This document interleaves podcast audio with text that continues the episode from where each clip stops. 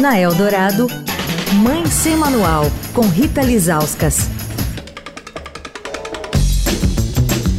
Oi, gente, Mãe Sem Manual, encerrando a semana que passamos ao lado do pediatra do Hospital Albert Einstein, Dr. André Laranjeira, falando sobre a campanha de multivacinação do Ministério da Saúde que vai até o final desse mês. Doutor, e a vacina de Covid, ela precisa mesmo ser tomada agora que o pior já passou? Sim, é extremamente importante. Nós aprendemos que o Covid, assim como a gripe, ele é uma doença respiratória de disseminação muito rápida. E para você poder frear, impedir essa disseminação, eu preciso que as pessoas estejam vacinadas e isso envolve toda a população indicada acima de seis meses. Cada faixa etária vai ter um número de doses para que o seu organismo produza essa imunidade. Então, as crianças pequenas elas vão tomar três doses e um reforço, as maiores duas doses e um reforço.